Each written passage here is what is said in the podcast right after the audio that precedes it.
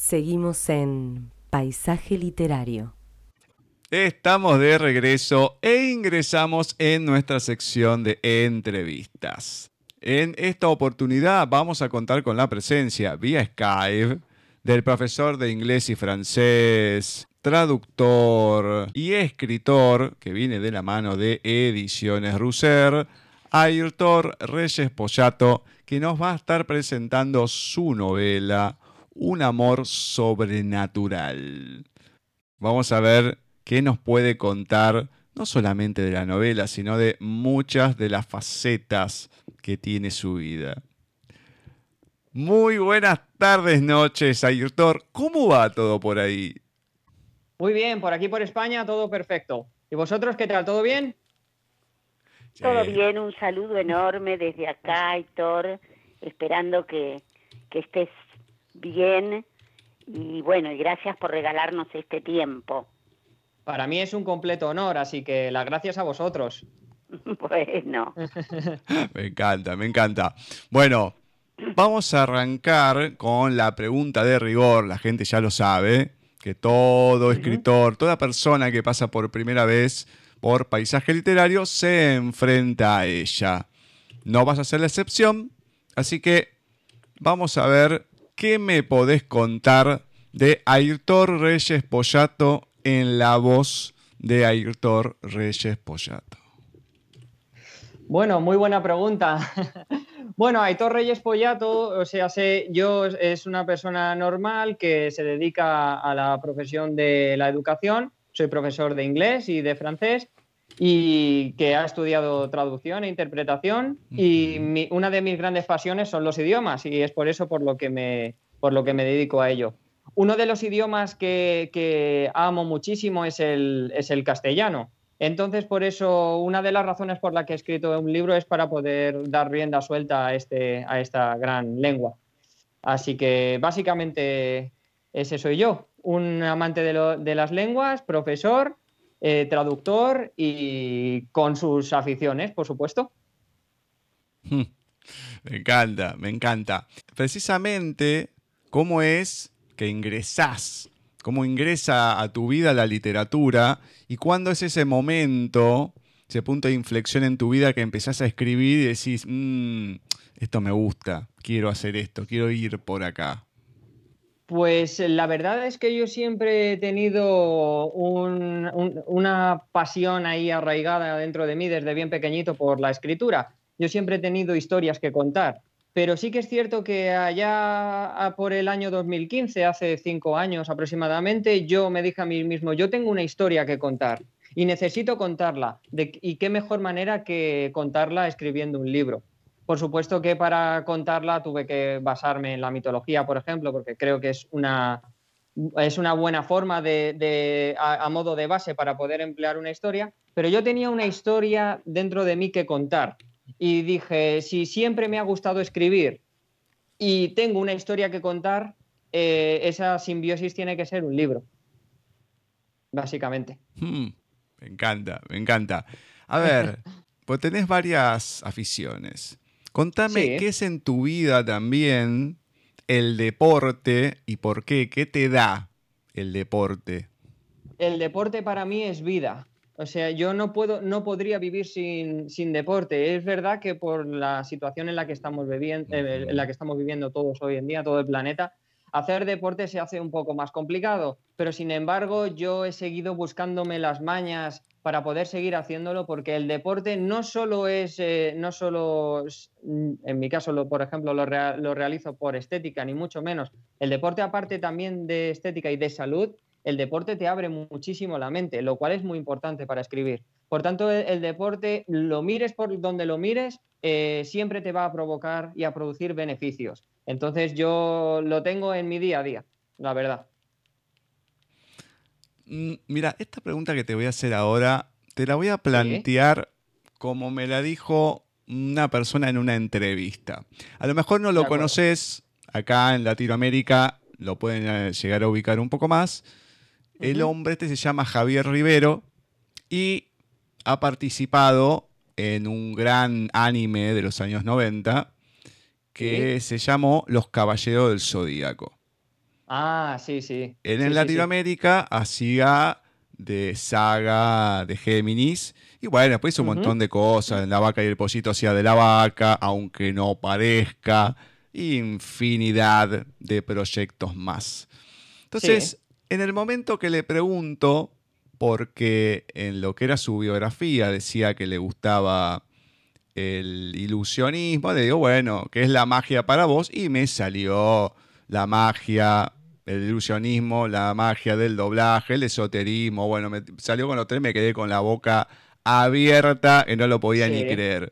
Entonces, la magia y el doblaje también, que son dos cosas que te gustan. Sí, Contame, muchísimo. claro, ¿por qué te gustan? ¿Cómo, qué- también qué papel juegan en tu vida? Si las llevas a Pues, cabo o no. eh, Contame. Pues eh, fíjate que, que hayas unido estas dos pasiones mías en la misma pregunta es un gran acierto porque eh, a mí hay una cosa que me encanta que es poder hablar y disfrutar de, de las palabras, ¿no? Entonces, eh, por supuesto, el, el doblaje, para poder eh, doblar tienes que hablar. Y para hacer magia, parece que no, parece que la magia es simplemente hacer magia con las manos y demás, pero un factor muy importante a la hora de hacer magia es hablar también. Y entonces, eh, tanto la magia como el doblaje unen dos cosas que a mí me encantan, que es el poder hablar y comunicarme con los demás, ¿no? Fuera de ello, además, eh, en el caso de la magia, la magia a mí me encanta porque mm, a mí me, me- me fascina todo lo que tiene que ver con abrir la mente, ¿no? Y entonces la magia eh, tiene que, de alguna manera, tienes que abrir tu mente para dar rienda suelta a la imaginación. Y es un factor muy importante también para poder desarrollarte como persona. Aparte de que haces feliz a muchísimas personas, o al menos las dejas con la, con la boca abierta, que eso también me gusta mucho, ¿no? Utilizar las cosas que yo sé o que se me dan bien para poder de alguna manera hacer feliz a los demás es algo que tiene que ir conmigo siempre, ¿no? Y en el tema del doblaje, bueno, yo mm, al menos hace unos años nunca he tenido una voz muy radiofónica, como a mí me gusta decir. Entonces, para mí el doblaje es un reto, ¿no? Eh, siempre he tenido, no complejo, pero sí que es cierto que nunca me he caracterizado por tener una voz muy bonita, ¿no? Entonces quise mm, un poco, de alguna manera, eh, meterme en el mundo del doblaje, sobre todo aparte de porque me gusta muchísimo el tema de los idiomas, como digo antes, y poder transmitir a, a la gente de mi país eh, algo que en teoría no se entiende, poder hacerlo entender. Es también, el doblaje se puede utilizar eh, de alguna manera para mejorar tu voz, ¿no? Y es algo que a mí me ha venido muy bien, la verdad. Aunque sigo sin tener una voz súper radiofónica, pero es cierto que trabajas la voz, le, eh, empiezas a utilizar una higiene eh, vocal, por así decirla, que yo como profesor también me viene muy bien, ¿sabes? Porque no sé, entiendo que, que sabéis que los profesores tenemos muchos problemas de garganta, ¿no? Entonces el, el hecho de, de- de trabajar un poquito en el tema del, del doblaje, eh, pues eh, me ayuda un poco también a gestionar eso, ¿no? Claro, Ya lo creo. Claro, lo creo. eh. Cuando uno habla mucho tiempo con los Sí. niños Sí. o adolescentes, la garganta sufre. Muchísimo, la verdad que sí. Entonces el, te- el tema del doblaje, pues de alguna manera, eh, pues te ayuda, ¿no? O te enseña a gestionar la garganta de, de tal manera que puedas forzarla sin forzarla. No sé si me explico con esta expresión. sí, Sí, sí, sí, sí. No, Sí, bueno, te, te enseñan en todo lo que es el estudio de, para ser en Sí. realidad em, actor, locutor y demás, y después más allá de la especialidad de lo que es el doblaje, claro, tenés que Sí. Ejercitar más allá de los músculos eh, de- del cuerpo, lo- los que uno ve, claro, los, los Sí. músculos de las cuerdas vocales, las gargantas. la- las gargantas no, salvo que tengas varias, ¿no? La garganta. Sí, la garganta. Eh, sí. Claro, y, y empiezan a explicar que los constrictores, que esto, esto, y chao. O sea, cada uno no tiene ni idea de eso. A lo mejor va a ser que estudia locución o en la actuación mucho el de teatro, que tiene que proyectar Mm. la voz de otra manera porque no tenés micrófono. Entonces, Sí, claro, ese es un mundo totalmente diferente para uno que no lo conoce y te da la amplitud de, de la voz, es. poder, no digo impostar, pero poder mm, llevar la voz hacia otro tono que, que- que te guste o que, o que quieras. claro, tenés herramientas como cualquier cosa que practiques. Entonces vos el doblaje, más allá de gustarte, o sea, ¿estás estudiando para eso o ya empezaste a hacer doblaje? Bueno, es no, no, no, no. Yo, de hecho, tanto con el tema de la magia como con el doblaje son, pasiones, pero eh, no son dos cosas a los que, a, los que, por lo menos a día de hoy, dedique mucho, mucho tiempo porque voy por fases, ¿sabes lo que te digo? Entonces ahora mismo estoy en un momento de, mi vida que esas dos facetas las, eh, tengo, que las tengo que tocar un, poco menos, ¿no? Entonces simplemente son, son pasiones, son hobbies, por así decirlo. No sé si en un futuro podré avanzar más en ellas dos, pero de momento ahí las tengo, las practico de vez en cuando y me vienen muy bien cada vez que, que las practico. Pero sí que es cierto que no me dedico como profesión, ni mucho menos. Simplemente son dos hobbies a los que le dedico el tiempo que puedo cuando puedo, básicamente. E intento sacar, por supuesto, el máximo en, los pocos momentos que puedo dedicarle tiempo. Le intento sacar el máximo rendimiento, tanto a nivel de salud como a nivel de, diversión, ¿no? Por así decirlo. Perfecto. ¿Y qué nos podés contar de la astronomía? Mm. Que también es algo que está en tu vida. Sí. Cierto, fíjate, igual que la magia y, la, y el doblaje son hobbies a los que no le puedo dedicar mucho tiempo por las circunstancias y demás, y que son, son eso, hobbies, la astronomía va más allá en mi vida. Llevo estudiando astronomía primero de forma autodidacta y luego ya me, he sacado algún curso.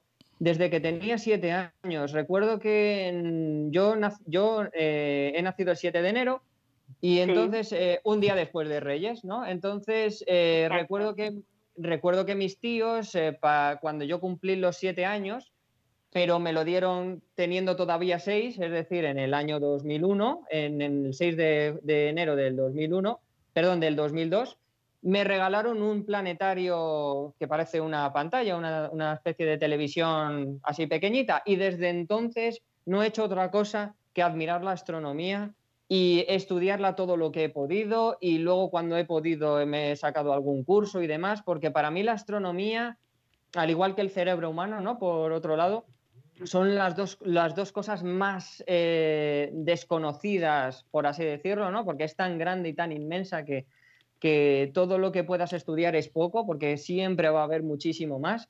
Y entonces eh, la astronomía es otra cosa con, las que, con la que poder abrir la mente, ¿no? Que al fin y al cabo siempre voy a lo mismo, ¿no? Todo lo que sea abrir la mente, dar rienda suelta a la imaginación y poder compartir todas esas historias con los demás es lo que a mí me gusta. Entonces la, astronomía es lo mejor para eso, ¿no? Y para mí la astronomía sí que no es un mero hobby. Para mí la astronomía es muy importante, es un pilar fundamental.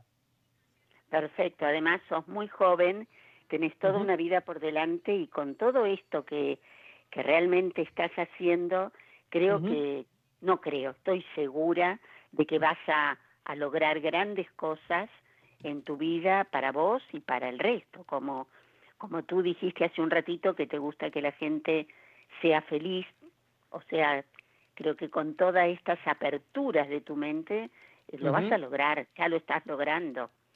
Eh, Muchísimas gracias, de verdad no, no, no, es, es magnífico realmente encontrar una persona tan joven con, con tantas puertas abiertas para seguir este, atravesándolas.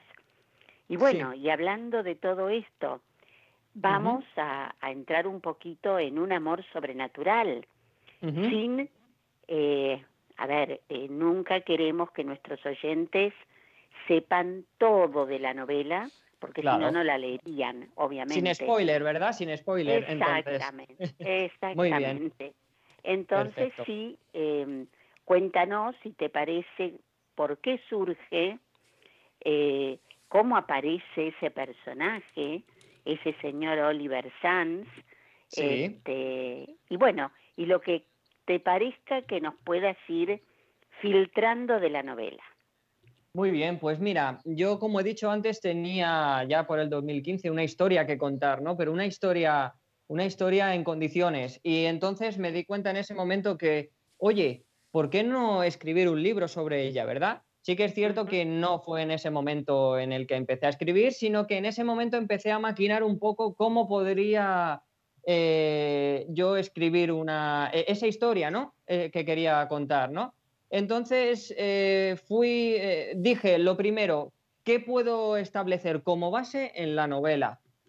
Y dije, ¿qué, mejor que la mitología griega, ¿verdad? Que creo que es, es, una base que te abre un abanico de, de posibilidades enorme que, con el que poder hacer frente a cualquier cosa, ¿no? Y luego, em, lo que yo quería contar básicamente es, es, la relación de amor que yo tengo con mi pareja, que se llama María Verónica González Urbina, y a, la que desde aquí le mando un beso enorme y a la que amo muchísimo, por supuesto. Entonces, eh, yo quería contar mi historia de amor, ¿no? Y además de ello, quería contar también, pues, un poco la relación con el resto de personas que me rodean, ¿no? Entonces yo en la novela lo que he querido plasmar es básicamente cómo veo yo a cada una de las personas que me rodean, cómo los veo yo, ¿no?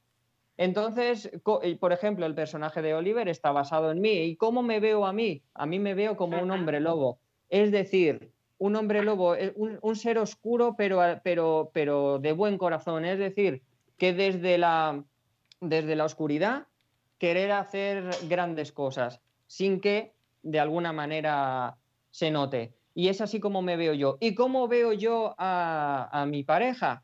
Como eh, es el caso del arconte del personaje, de, de Amorea, ¿no? Se puede decir el nombre. Sí, sí. De, sí, vale, sí, sí, lo, y hacemos siempre un, así hablando de algunos personajes sí, ¿verdad? principales, sí, sí, por supuesto. Vale, pues el personaje de Amorea, que es un arconte, que en, un arconte, bueno, puede ser muchas cosas, pero en mi, en mi novela es un ser híbrido entre Dios y ángel, que es precisamente como veo yo a mi pareja, ¿no? Como una diosa y al mismo tiempo como un ángel, ¿no? Y así es como he ido elaborando los personajes y luego, pues a través de una trama, he ido, eh, en todos estos años he ido asentando las bases y demás para cómo poder hacer que guste y al mismo tiempo cómo poder contar mi historia, ¿no? Y es así un poco como he ido manejando la situación hasta que hace un año empecé ya a escribir, y hasta ahora, que ya, gracias a Dios, ha salido a, la luz y no puedo más que estar eh, agradecido eternamente a Ediciones Russer por esta oportunidad, las cosas como son. Qué bueno. ¿Y qué dice, eh, esta es una infidencia quizás, qué dice María Verónica de esto? bueno, pues... Pues eh, la verdad que a ella cuando leyó el libro se quedó boca, boquiabierta porque aunque yo se lo había dicho, pero bueno, mm, dicen que las palabras, eh, al menos las que no se escriben, se las lleva el viento, ¿no? Entonces, cuando de alguna manera ella vio plasmado de forma escrita lo que yo siento por ella y que he sido capaz de, poder eh, publicar el libro eh, y por tanto que se va a conocer mucho más allá, ella ahora, pues de alguna manera está, está emocionada, ¿no? Porque al fin y al cabo, que, todo el mundo eh, que vaya a leer el libro sepa lo que yo siento por ella, para mí es un orgullo y para ella es una emoción enorme, ¿no? Entonces, eh, sí, la verdad que sí. Qué lindo. que ella... Dime, dime. No, no, no, no, sigue, sigue. Ah, no, básicamente iba a decir que, y que ella se emocione con esto a mí me emociona al mismo tiempo, ¿no? Entonces es un cúmulo de sentimientos bastante considerable, simplemente Qué lindo con todo lo que haces, en las clases, eh, tu, tu, ser como profesor, todo esto que, que, que, adorna tu vida y que lo vives, ¿en qué momento fuiste escribiendo la novela? Pues eh, básicamente los fines de semana, que es cuando tengo un poco más de, tiempo libre, ¿no? Porque la gente, eh, casualmente, esta pregunta que me acabas de hacer me la hace mucha gente, ¿no? ¿Cómo sacas el tiempo con todo lo que haces para, para, poder escribir una novela, ¿no? Pues fíjate, hace un tiempo yo, y esto me cambió la vida, fue de estas, de estas circunstancias puntuales que ocurren en la vida, ¿no? Que, oye, ves un vídeo que no esperabas ver en ese día y de repente te cambia la vida, ¿no? Vi un vídeo de, de, Arnold Schwarzenegger, un actor y culturista bastante bueno, ¿no? En el que explicaba cómo gestionar el tiempo en un día, ¿no? Porque es cierto ah, que él, bueno, pues actuaba, era también político, al mismo tiempo hacía ejercicio y demás. Le preguntaron en una especie de entrevista, no lo recuerdo bien porque hace tiempo ya que lo vi, le preguntaron que cómo gestionaba el tiempo, ¿no? Y entonces él, de alguna manera explicó cómo gestionarlo, ¿no? O sea, el día tiene 24 horas, utilizas entre 6 y 8 horas para dormir, entre 6 y 8 horas para trabajar, pero te siguen quedando otras 8 o 10 horas más. Pues dos de ellas descansas, otras dos eh, haces ejercicio, y, pero te siguen quedando seis horas todavía. Y en esas seis horas estás con tu familia, dos de ellas te siguen quedando cuatro, ¿no? Y, en esa, y todavía te siguen quedando cuatro horas, dos de ellas las, la, dedicas para ti, para tu uso personal, te siguen quedando dos, pues ya está, esas dos para escribir el libro. Y al final, al, final acaba saliendo, parece una tontería y parece que cuando te lo No, no, pero está perfecto. Sí, sí, la verdad que sí. En fin, eh, me, cambió, me cambió la vida ese vídeo. Y oye, pues no sé si me escuchará, pero desde aquí le quiero dar las gracias a Arnold Schwarzenegger porque de alguna, de un modo indirecto me ha cambiado la vida, las cosas como son. Perfecto. Em, cuando ibas escribiendo, ¿vas corrigiendo, vas volviendo sobre lo que escribís o ahí queda? ¿Se lo das a alguien para leer? ¿Cómo es esto? Pues, ¿Cómo es tu mira, de eh, escritor? Pues mira, te, te, comento, yo siempre que escribí, a lo mejor depende del día, ¿no? Pero suelo escribir siempre, me pongo un tope de tres capítulos por día, aunque hay veces que es uno o hay veces que es dos, depende también de la inspiración, del tiempo que tengas, de lo, que, de lo cansado que estés y demás, ¿no? Pero yo siempre que, que, me pongo a escribir, me leo lo anterior previamente. De esa manera, pues haces, haces dos cosas. Primero, corriges lo que haya que corregir que me imagino que a todos los escritores le pasa siempre que lees, eh, aunque te lo hayas leído 30 veces, si te lo lees una 31 vas a encontrar algo que hay que corregir. Siempre pasa. Exactamente. Eso siempre, pasa. Entonces, cuantas más veces te lo leas, menos cosas hay que corregir al final, ¿no? Entonces, yo siempre, eh, lo que decía, eh, te sirve esa relectura para primero corregir y luego para no olvidar lo que has escrito, ¿sabes? Porque al fin y al cabo somos humanos y, y siempre se puede olvidar algún detalle. Entonces, si lo que si quieres eh, sorprender en un capítulo final o lo, demás, tienes que tener un dominio completo de los primeros capítulos, porque hay que jugar mucho con eso, para no olvidar nada, para que no se pase nada por alto, para que no haya cabos para sueltos. No repetir. Para, no, repetir, también, claro, claro. Eso es, eso es. Y, y, además eso te da pie también a que si tú quieres dejar un cabo suelto, que lo hagas porque quieres, que también está bien. Pero ¿Sabes? Entonces, eso es, esa es, eso es así como yo lo, hacía. Perfecto, muy, muy bien. Antes de Un pasar... gran escritor, señor, ¿eh? Gracias. Bueno. Antes de pedirte una lectura, sí. Mm, me gustaría saber si, digamos, mm, la filosofía que suele tener las artes marciales, la aplicás, un poco estás contando acá lo de Schwarzenegger y demás, ¿no? Pero este régimen que a veces se enseña en las artes marciales y demás, mm, si lo aplicas también a la hora de, ponerte a escribir, porque todo tiene una cierta filosofía, toda arte marcial, toda disciplina. Entonces, ¿lo aplicas en la escritura o en alguna otra parte de tu vida? Pues fíjate, eh, todas las doctrinas que yo he aprendido en las artes marciales, eh, entre, sobre todo eh, cuando, practiqué taekwondo en la, escuela Nansan, un saludo, de, por cierto, desde aquí. He de decir que todas las doctrinas que yo he aprendido de las artes marciales no solo las he aplicado en el libro, sino que en la vida. En el libro, al fin y al cabo, son guerreros, ¿no? De alguna manera, los personajes. Entonces, em, Mm, cuando menciono algún tipo de entrenamiento o alguna manera de pelear y demás, están basadas fervientemente en, las eh, doctrinas que yo he aprendido en las artes marciales. Entonces, eh, he de decir que sí, que por supuesto he empleado esas doctrinas para escribir el libro. El libro. Pero además de ello, yo todas las doctrinas las empleo en, la vida. ¿Por qué? Porque eh, Bruce Lee decía sé agua, amigo mío, ¿verdad? Be water, my friend, ¿cierto? Entonces, ¿eso qué quiere decir? O al menos cómo lo veo yo, ¿no? Porque luego cada uno eh, saca sus, propias conclusiones, ¿no? Pero eh, Bruce Lee, al menos como yo lo interpreto, es te pide que seas agua porque el agua eh, puede primero ser muy fluida, muy suave y adaptarse a cualquier tipo de recipiente, pero al mismo tiempo también es capaz de erosionar una roca. Es decir, el agua está en el término medio. Y esa, para mí, es la clave de la vida, el término medio. Porque así sabes que puedes controlar todo. Puedes controlar el medio, que es donde estás, y los extremos, porque desde el medio te da tiempo a llegar a un extremo y a otro. Así que por eso me gustan las artes marciales. Hmm. Y por eso las he empleado también en el libro. Y en la vida, claro. Sí, sí, sí, me encanta. Ahora Que, nombrabas el agua, sí. Aquí un flash me vino de una novela de Andrea Camilleri, que para mí es un, fue un excelente escritor, La forma del agua. Sí. Es, es maravilloso ese libro, La forma del agua, y me acordaba un poco que, que es lo que él dice en, si bien es una novela policial, nada que ver, pero coincide con lo que estás diciendo. Ah, genial. No tengo el gusto de haberla leído, pero ahora que lo dices igual me, me ah, la apunto. Es un escritor... Eh, un escritor que falleció, no sé si el año pasado o no El año pasado, sí, sí, sí, sí, sí. años, italiano. Andrea Camilleri, excelente escritor, excelente. Y este uno de sus libros es La forma del agua, eh, que siempre en algún lugar de la novela y aparece el título, obviamente, ¿no? Mm, este, Me hizo acordar lo que decías a, él. Lo de, sí, lo del tema de lo del tema del agua. Exacto. Qué guay. Maravilloso. ¿Nos compartís una lectura de la novela Un amor sobrenatural?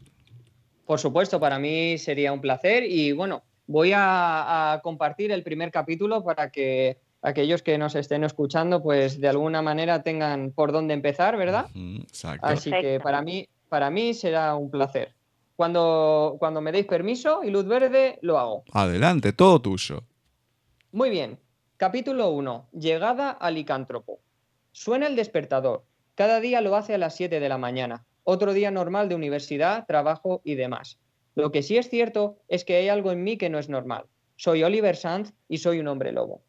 Sí, así es, un hombre lobo. Sin embargo, no recuerdo para nada cómo me convertí, o si ya nací con este don, pues no fue hasta ser mayor de edad cuando noté por primera vez esta especie de poder que, desde entonces, emana de mí con una facilidad pasmosa. Como decía, me transformé en hombre lobo por primera vez a los 18 años en la primera luna llena que hubo. Recuerdo que me notaba ardiendo, pero no recuerdo nada más. Lo siguiente que alcanzo a recordar es que estaba semidesnudo en mi habitación, atado con unas esposas, y eso era buena señal, ya que yo justo antes de transformarme me até para no causar ningún mal a nadie. En efecto, no salí de la habitación esa noche porque hablé con todas las personas cercanas a mí y todos estaban normales, y en las noticias no dijeron nada, de manera que la transformación más dura la pasé sin dañar a nadie, afortunadamente. A partir de ahí ya pude controlar mis transformaciones. Me podía transformar el día que quisiera y en el momento que quisiera, y hasta el día de hoy sigue siendo así.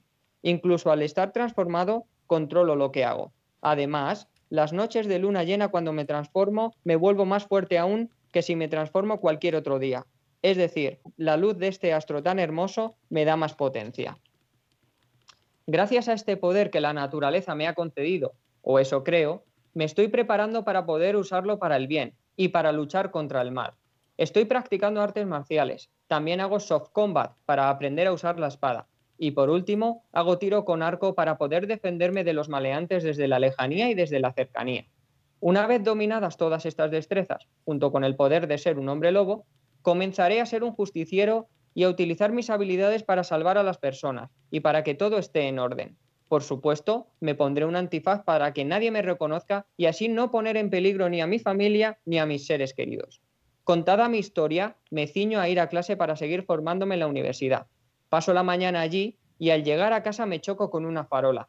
El golpe es muy fuerte, pero no acarrea gravedad alguna. Solo es un golpe. Pero lo más extraño de todo es que, de repente, veo un destello de luz enfrente de mí que me deja un poco perplejo. Cierro los ojos por la claridad de la luz y, al abrirlos, ya no hay nada. Imagino que habrá sido por el golpe.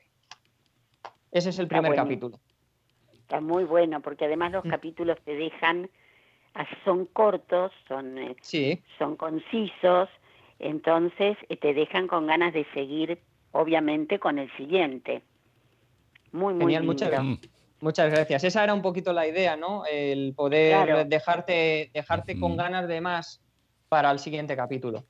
Claro, está perfecto. Le comentamos a la gente que acá van a encontrar, más allá de este hombre lobo, dioses, seres de la oscuridad, cazadores, qué sé yo, seres de otro mundo, de todo van a encontrar. Tienen una mezcla, un mundo lleno de cosas y que puede continuar tranquilamente o hay alguna idea de esto ya? Sí, yo tengo una idea en la que ahora mismo me encuentro trabajando en hacer un spin-off de esta novela. Es decir, eh, de alguna manera, no quiero desvelar mucho, ¿no? Pero o bien de un personaje o bien de una mm. historia, una mini historia que se, que se cita en este libro. Eh, estoy ahora sacando una historia no diferente porque tiene mucho que ver, pero sí que mm, está conectada, aunque es un tanto, un tanto diferente, ¿no? Y esa es la, es la idea en la que estoy trabajando ahora, ¿no? En sacar un spin-off de esta novela. Así que a ver, a ver qué tal. Muy bien. Y a ver cuándo la leemos. obviamente. Sí, cuando, eh, en cuanto la tenga y todo esté ok y, se dé luz verde y demás, pues será un placer que la leáis, por supuesto. Por supuesto, qué lindo. Genial, genial. Bueno, comentanos, así la gente también lo sabe, dónde se puede encontrar el libro, dónde lo pueden comprar, dónde la gente se puede contactar con vos, todo. Pues eh, mira, el libro se puede comprar en varios lugares, ¿no? Eh, se puede comprar en la misma tienda virtual de ediciones Ruser, ¿vale? Metes en ediciones Ruser y demás, eh, la página es, de fácil acceso y buscas el título del libro y lo vais a poder conseguir sin ningún, tipo, sin ningún tipo de problema. De hecho, el que lo gestiona es mi editor, que es maravilloso y os va a atender muy bien. Luego también se puede encontrar en la Casa del Libro, se puede encontrar en Amazon, también se puede encontrar en, Agapea, por ejemplo, que es otra página. Y en cualquier librería de España, eh, por ejemplo, en la del Nomo el Sabio, por ejemplo, también se puede encontrar ahí. Desde hace unos días se puede encontrar físicamente en la librería Atenas de Fuenlabrada, que esto juro que no estaba pensado y ha sido casualidad, pero que le viene que ni pintado a mi libro el que esté en una librería físicamente llamada Atenas, la verdad. Claro. ¿Verdad? Pero eso ya os digo que ha sido casualidad. Y, o no, nada, vaya a saber. Bueno, todo está conectado, ¿no? Al fin y al cabo. Claro. Así que, y luego, bueno, me creo mm, que en el mercado latinoamericano va a ir saliendo paulatinamente también. Así que en los próximos, las próximas semanas, meses, etcétera. Así que, y ahí es donde lo podéis eh, encontrar.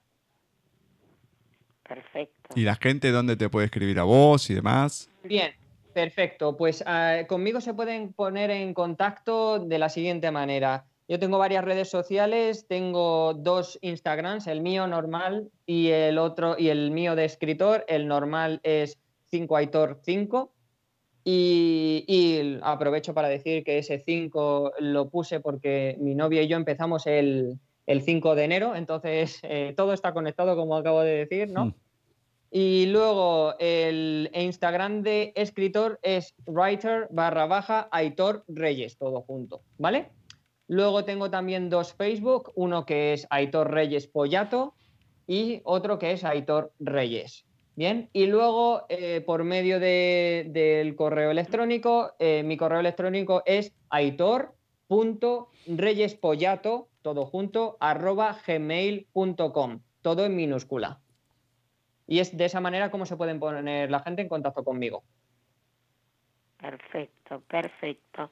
Bueno, ¿qué más podemos decir, Aitor, más que felicitarte, agradecerte por, por estos por estos minutos que siempre se nos hacen cortos, eh, desearte lo mejor con esta novela, que seguro va a ser así porque se van a seguir concatenando las, este, las casualidades o causalidades para que llegue a mucha gente. Y bueno, mil gracias, felicitaciones y esperamos tenerte nuevamente con esta otra novela que, que ya está en marcha. Pues nada, muchísimas gracias de verdad. Vuestras palabras no hacen sino eh, darme más ganas de seguir haciendo lo que hago.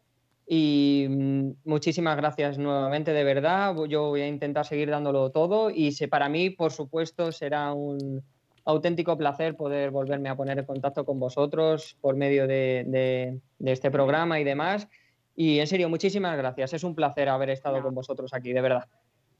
Un abrazo gigante. un abrazo gigante. un abrazo gigante. Esperemos que, que, vaya todo bien y que termine el año de buena manera, con muchos éxitos en el libro, como dijo Ceci, a seguir escribiendo. Y te esperamos en cualquier otro momento. Así que gracias, gracias, gracias. Muchísimas gracias a vosotros, Gustavo y Ceci. Ha sido un auténtico placer estar con vosotros. Y nada, finalizar vosotros también muy bien el año y espero que os vaya todo muy bien. Y lo dicho, un placer, muchísimas gracias de corazón. un abrazo. Un abrazo gigante. un, abrazo gigante a los dos. Gracias. Así ha pasado por nuestra sección de entrevistas Ayrtor Reyes Pollato, que nos estuvo presentando su novela editada por Ediciones Russer un amor sobrenatural, una historia donde vamos a encontrar, pero mm, hombres lobos, dioses, una cantidad de aventuras que van a poder disfrutar. Y la verdad que para este fin de año viene de muy buena manera. Para poder despejar un poquito la mente y empezar el año de otra manera, ¿no? Exacto, además es una novela muy fresca, eh, yo le diría, pongo este adjetivo porque más allá de que el, lector se va a encontrar con luchas, con idas, vueltas y demás, hay frescura, hay frescura en la novela. Yo diría, esa es la palabra que surge. Eh, muy linda, muy linda, este, les va a gustar. Realmente, léanla porque vale la pena. Exactamente. Bueno, Ceci, llegamos al fin del anteúltimo programa. Ya el miércoles que viene oh, tenemos una, cantidad de cosas, pero re lindas. Un beso gigante, Ceci. Nosotros vamos a encontrar el próximo miércoles. Más allá de lo que es grandes conciertos que he vivido. Un programa, como siempre, pero diferente a la vez Va a haber algunas cositas, algunos audios de más. Y vamos a cerrar con una entrevista, pero genial. Así como lo pudimos tener Adolfo la semana anterior. En este caso vamos a cerrar con otra persona que estuvimos leyendo o que se estuvo leyendo prácticamente todo el año, como lo es Sin Wololo. Y veremos si hay alguna otra cosa más, ¿no? Perfecto. Bueno, Gus, oyentes, Será hasta el próximo miércoles, si Dios mm. quiere. Exactamente. Beso gigante. Quédense ahí. Se espera una semanita nada más. Y nosotros volveremos miércoles siguiente con otro programa de paisaje literario.